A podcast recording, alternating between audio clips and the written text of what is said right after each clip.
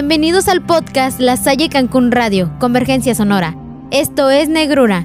Mi nombre es Janet Trill. Comenzamos. Un podcast dedicado a temas de terror, leyendas, mitos y sucesos que algún día podrían tocar a tu puerta. Escúchame. Los mayas de Yucatán son sin duda alguna quienes mejor han conservado su idioma. Más bien, pueden interpretar como tampoco nadie lo ha hecho en el mundo. Sus jeroglíficos son verdaderos retos ideográficos. Ellos mantienen vivo su idioma.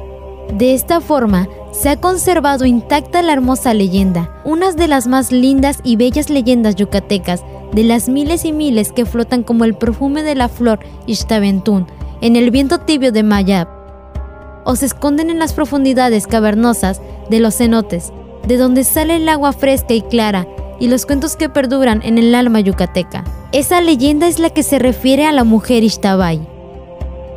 Ixtabay, la llorona maya dicen unos, dicen otros, mujer virtuosa, mujer de buen corazón, mujer de mal corazón, diosa del mal, diosa luna despojada, diosa luna primera, hermana de Ischel, fantasma de los caminos, mujer espalda de árbol, mujer ceiba, mujer mala flor, mujer gozosa, mujer planta. Las leyendas mayas en torno a la diosa embrujada Ixtabay son complejas y a veces contradictorias, pero resultan una metáfora de los cambios que diosa y mito sufrieron a lo largo de la conquista española. Son un relato de resistencia y sabiduría indígena. Develan los esfuerzos de otros por atacar un mito que va más allá de su comprensión. Si tienes los años frescos, el corazón animoso y la cara alegre, puedes detener un venado a la carrera entre tus brazos.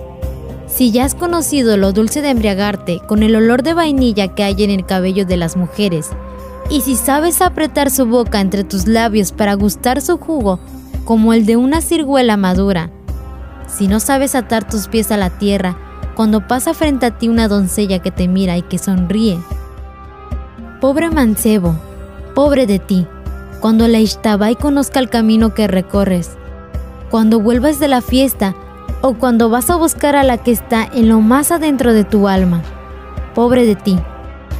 La Ishtabai es la mujer que deseas en todas las mujeres y la que no has encontrado en ninguna todavía. Ay de ti, si la ves aparecer en una noche delante de tus pasos, verás si la ves, que es bella como tú has podido imaginar que una mujer sea bella, porque tú has podido imaginar que es como un rayo de luna que pasa entre las hojas, pero es más que eso. Tú has podido pensar que es como una flor que se abre cuando amanece y que está mojado en el llanto de la noche y perfuma como un incensario delante del Dios, pero ella es más que eso. Tú habrás podido soñar que tiene los ojos llenos de estrellas y que su frente es radiante como una nube que se refleja sobre el sol. Pero ella es más que eso.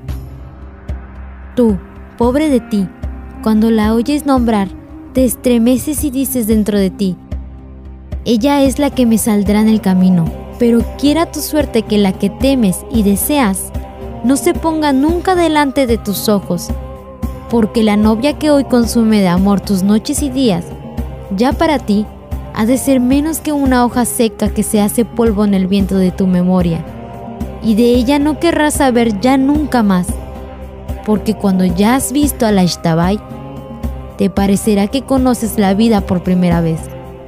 Pobre de ti. Ah, cuán ligero tú para correr tras ella, que te llama con la mano, y te sonríe con la boca y te hunde en el filo de sus ojos hasta lo más adentro de tu raíz. ¿Qué susurro el de sus labios, que no sabe si es voz o si es beso? ¿Qué deslumbrar el de su cuerpo, que no sabe si es luz o una llamarada? Desaparece tras un árbol y cuando te detienes vas a reponerte. Frotándote los ojos, ella aparece otra vez cerca de ti huye como un soplo y tú la persigues como un suspiro. Loca carrera es la que te arrebata, loco del mal amor. Pero si te pidieran la vida por tocarla una vez más, setenta veces la darías. Pobre de ti. Ella escapa como un colibrí y tú vas tras de ella, como la punta de un dardo. ¿A dónde te lleva y a dónde vas? Ah, tú no lo contarás nunca, porque no has de volver. Jamás volvió nadie que la Ishtabai hubo seguido. Y todos la que la vieron la siguieron. ¿En dónde están? Que no vuelven. Nadie lo sabe, es lo que dicen todos. Para muchos faroneros que viven en Yucatán, la función de Ishtabai es meramente moralina. ¿Quién camina por la noche solo? ¿Qué busca un hombre que camina solo por las calles? Entonces, la Ishtabai de Mediz es una mujer de noche que seduce y castiga a los adúlteros, a los enamorados. Aunque incluso en esta versión hay quien dice que la Ishtabai es más bien el fantasma de una mujer indígena que atrae y pierde a los criollos que la creen presa fácil. Pero no hay una sola versión. La versión en particular narra el origen del ser que pierde a los hombres que no se atienden a la virtud. Tiene una vuelta de tuerca, un guiño maya que se burla de los conquistadores. Según cuentan varios yucatecos, se dice que la leyenda de Ixtabay, cuyas apariciones por lo general son en las noches, y esto suele ser en los caminos en donde hay cerca un árbol de ceiba, considerado como un espíritu maligno en forma de mujer, que embrujaba a los hombres como cánticos. Ella les dice frases dulces de amor y los seduce hasta el punto de acabar con la vida de su víctima. Dos mujeres diferentes. La historia de la Ishtabai comienza con dos mujeres del pueblo. Eshkeban, cuyo significado en español es mujer dada al amor ilícito, y Utzkolel, que en español significa una dama decente y limpia. Se cuenta que la Ashkeban estaba enferma de pasión, por lo que le entregaba su cuerpo a todo hombre que se lo pidiera. En cambio, Utzkolel era virtuosa y bondadosa. Además, nunca había cometido pecado amoroso.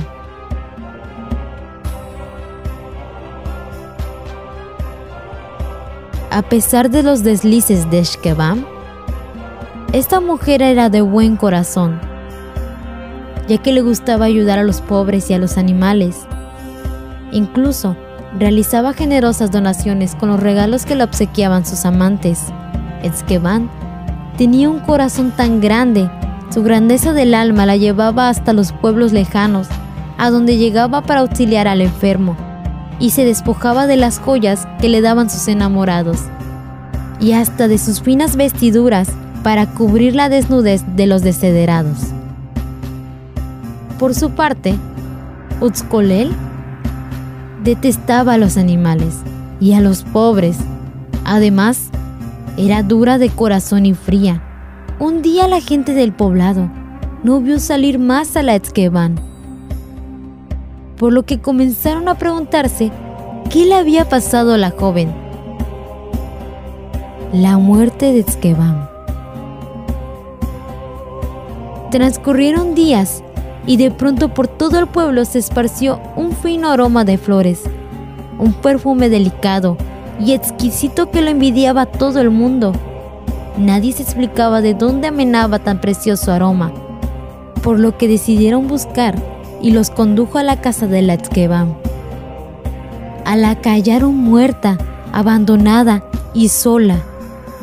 Pero lo que más sorprendió a los pobladores fue que junto al cuerpo de Esqueban se encontraban varios animales que la custodiaban, mismo en donde brotaba aquel perfume que envolvía al pueblo.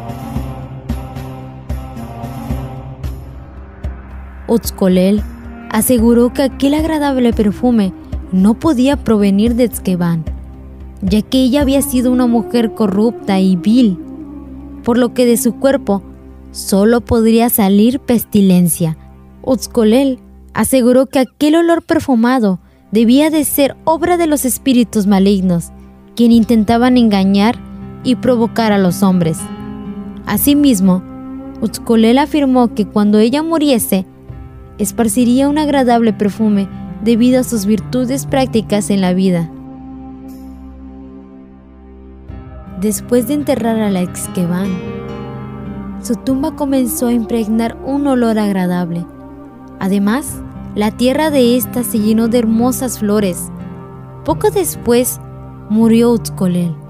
A su entierro acudió todo el pueblo, que siempre había ponderado sus virtudes, honestidad, recogimiento, cantando y gritando que había muerto virgen y pura. Pero para asombro de toda la gente, que la creía buena y recta, comprobaron que al poco tiempo de ser enterrada, comenzó a escapar de la tierra floja un hedor insoportable, el olor nauseabundo a cadáver putrefacto. Toda la gente se retiró asombrada. De la tumba de Exqueban nació una hermosa flor llamada Extaventún, tan humilde y bella que se da en forma silvestre en las cercas y caminos, entre las hojas buidas y tersas del agave. En cambio, de la tumba de Utzcolel salió la Etzacam, que es el nombre del cactus erizado, de espinas y de mal olor por ambas cosas. Intocable, es la flor que nació sobre la tumba de Utzcolel, hermosa sin aroma alguno y a veces de olor desagradable, como era el carácter y la falsa virtud de la Utzcolel. Después de convertirse en esa flor, se dice que Utzcolel deseaba la suerte de la Exquebam, por lo que decidió entregarse al amor ilícito con los espíritus malignos. De lo que Utzcolel no se percató es que Esqueban se entregaba a los hombres por amor natural y generoso, mientras que ella lo hacía por malicia e interés.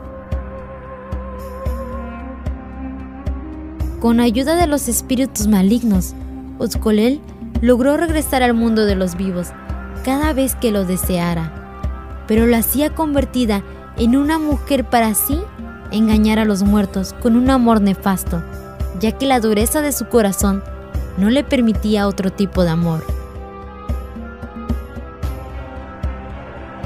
Los cuerpos destrozados de esos incautos enamorados aparecen al día siguiente con las horribles huellas de rasguños, de mordidas y con el pecho abierto por unas uñas como garras.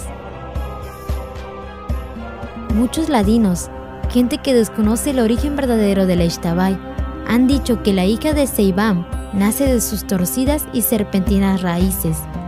Pero eso no es verdad. La auténtica tradición maya dice que la mujer Ishtabai nace de una planta espinosa, punzadora y mala.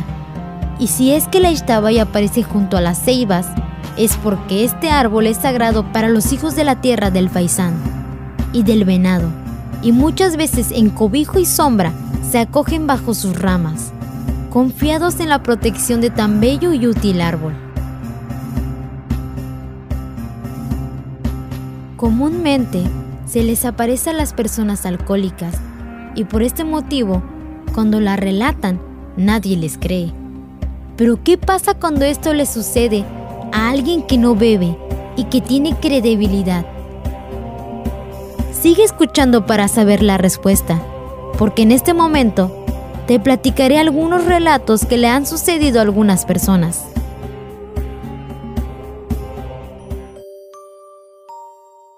Esto ocurrió en los años 70, en el municipio de Chuma, una población ubicada más allá de Mérida, en donde vivía un joven al que le encantaba bailar y que no tenía ningún vicio. El querer bailar le costaba mucho dinero. Incluso, no teniendo dinero, lo primero que hacía era juntar dinero para poder ir a bailar. También, aunque a veces no tenía para el pasaje para el viaje, eso no lo detenía y se iba de pie, con tal de no faltar a un baile.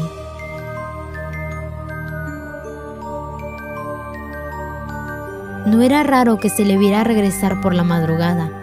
Un día regresaba solo por la mañana, hasta que un día le pasó algo en el camino. Era momento de asistir a uno de los bailes más esperados. Todos sus amigos asistirían, así que no lo dudó y asistió. Se vistió de la mejor manera y asistió en busca de una señorita. Pasaron las horas y les dijo a sus amigos que él se quedaría un rato más. De regreso a casa, vio una sombra a lo lejos, pero al acercarse un poco más, se pudo percatar de que era su madre, quien muy enojada lo comenzó a regañar. Juan estaba muy molesto, pero comenzó a sentir frío y le pidió a su madre parte de su rebozo. De la nada agachó su mirada y se dio cuenta de que su madre no tocaba completamente el piso. De pronto la cara de su madre comenzó a cambiar y Juan logró notar que no era su madre quien lo acompañaba. No lo pensó ni dos veces y atacó al ente que se encontraba con él y logró cortarle una oreja. Esa mujer no le tenía miedo, solamente se molestó mucho más y comenzó a gritarle que lo encontraría y se llevaría su alma. Juan comenzó a correr y sin voltear atrás. Al llegar a su casa, logró ver a su madre acostada en su hamaca. En la tarde le contó todo lo que le sucedió a sus amigos, pero estos no le creyeron. Sin embargo, le dijeron que irían al lugar donde sucedieron los hechos, y al llegar, encontraron un rastro de sangre que acababa detrás de un árbol. Ahí se percataron que era la Ishtabai.